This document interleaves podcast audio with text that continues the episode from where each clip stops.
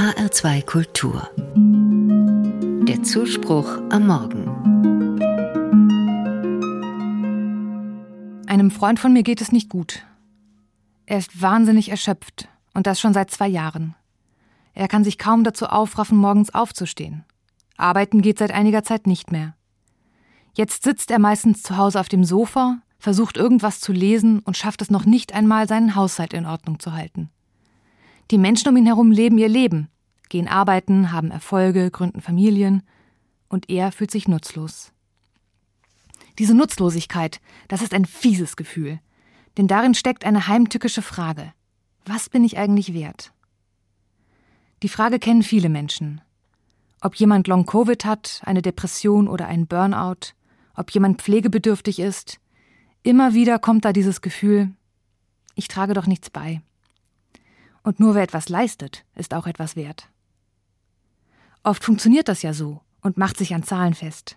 Mein Gehalt zum Beispiel sagt mir, das bin ich meinem Arbeitgeber wert. Er zahlt Geld, damit ich für ihn arbeite. Je mehr Geld ich bekomme, desto mehr bin ich wert. Scheinbar.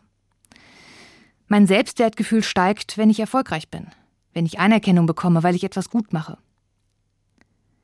Darum versuche ich mich zusammenzureißen, wenn mir die Kraft mal fehlt. Stell dich nicht so an, denke ich mir, und höre es von allen Seiten. Ich kämpfe gegen die Erschöpfung, weil ich Angst habe vor dem Urteil der anderen. Und rutsche innerlich immer tiefer, bis ich irgendwann nichts mehr sehe als meine eigene Wertlosigkeit. Dann brauche ich Menschen, die mir helfen, die mir sagen, du bist wertvoll, egal ob du gerade Leistung bringst oder nicht.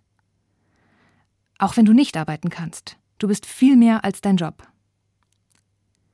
Der Freund von mir, der zurzeit nicht arbeiten kann, ist trotzdem ein guter Freund. Einer, der sich Geburtstage merkt und Menschen anruft, um ihnen zu gratulieren, der zuhört und sich dafür interessiert, wie es seinen Freunden geht. Aber auch wenn er all das nicht machen würde, er ist er, der Mensch, mit dem ich befreundet bin. Außerdem sehe ich, wie sehr er um sich selbst kämpft. Jeder Tag kostet ihn Kraft. Zu kochen ist eine riesige Anstrengung.